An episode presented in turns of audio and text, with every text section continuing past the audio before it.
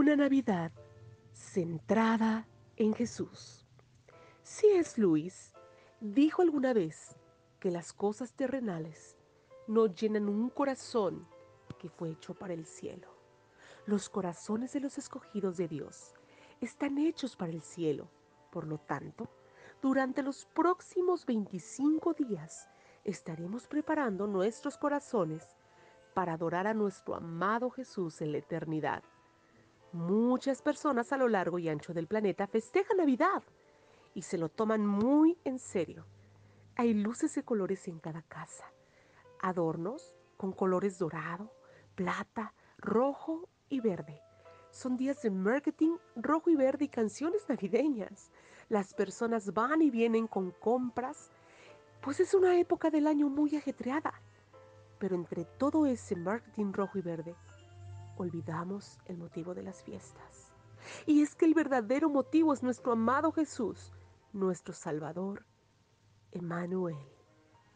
Isaías 9:6 dice, porque un niño nos es nacido, hijo nos es dado, y el principado sobre su hombro, y se llamará su nombre admirable, consejero, Dios fuerte, Padre eterno, príncipe de paz. La Navidad no son regalos caros. La Navidad es para celebrar a Jesús, celebrar ese hermoso regalo que el Padre nos dio por medio de Él, la salvación y los regalos que vienen dentro de Él. Celebramos al príncipe de paz, nuestro amado Jesús. Este es el centro de esta festividad.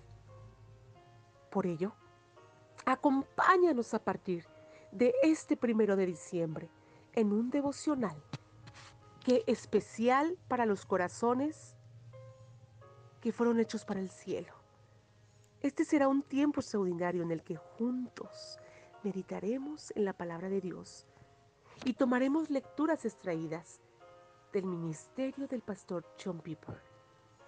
Así que con todo el corazón deseamos que Dios se agrade al profundizar y endulzar nuestra adoración de Jesucristo durante este advenimiento.